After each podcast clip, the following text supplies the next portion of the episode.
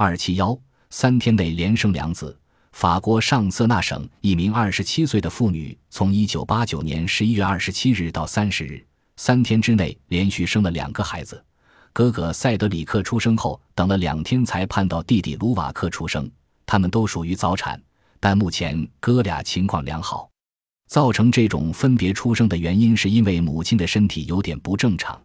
事实上，这位妇女有两个半子宫。